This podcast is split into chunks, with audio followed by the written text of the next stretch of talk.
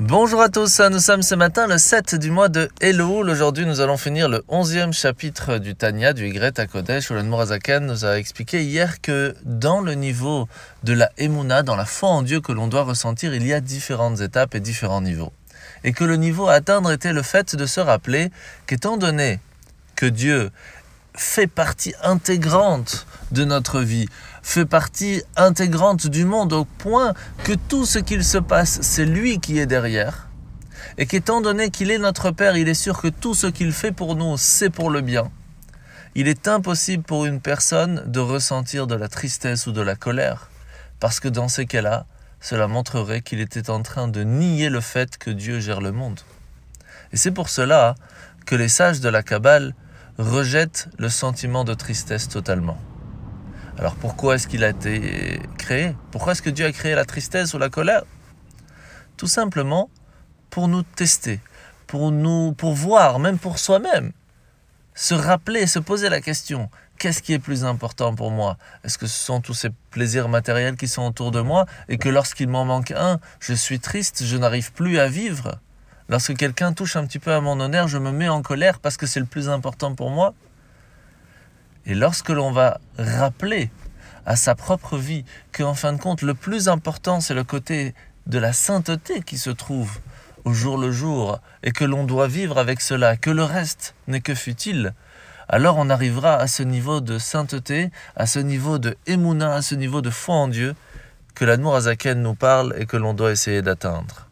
À partir de là, on pourra réussir à avoir cette conception de la vie et réussir à être heureux au jour le jour.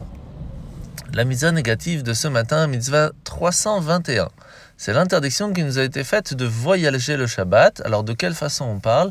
C'est de sortir de la ville au point que l'on va arriver à plus d'un kilomètre, plus ou moins, après la dernière maison.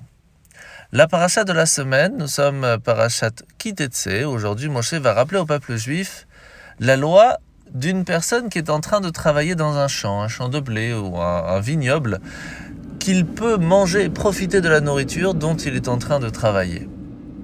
Il faut savoir que de façon générale, nous avons deux aspects dans notre relation avec Dieu. Le premier est le champ de blé, donc c'est vraiment la nourriture de base, que sans ça on ne peut pas vivre. Donc c'est une personne qui fait, la, il fait les mitzvot, il met cette filine le matin, il fait Shabbat, parce que c'est sa façon de vivre. Mais ça peut arriver à être un métro boulot de dos. Et puis il y a la deuxième façon de vivre. C'est celui des raisins. C'est plus agréable, c'est un supplément, c'est la joie que l'on profite de faire la Torah et les mitzvot. Eh bien, il faut savoir qu'à un certain moment, même si dans les aspects de notre vie, ça reste un métro boulot dodo, ce qui est assez classique à partir du moment où on a l'habitude de le faire, Hachem quand même va nous donner des rétributions, des révélations qui sont en rapport au raisin. Et c'est ça que Moshe vient nous dire. Sache que lorsque tu seras ouvrier, à partir du moment où tu recherches ne serait-ce qu'un peu à faire plaisir à Dieu en faisant une bonne action, le retour sera que tu pourras profiter de ces raisins, profiter de ce bonheur, jusqu'à même que tu sois rassasié. En vous souhaitant de passer une bonne journée et à demain.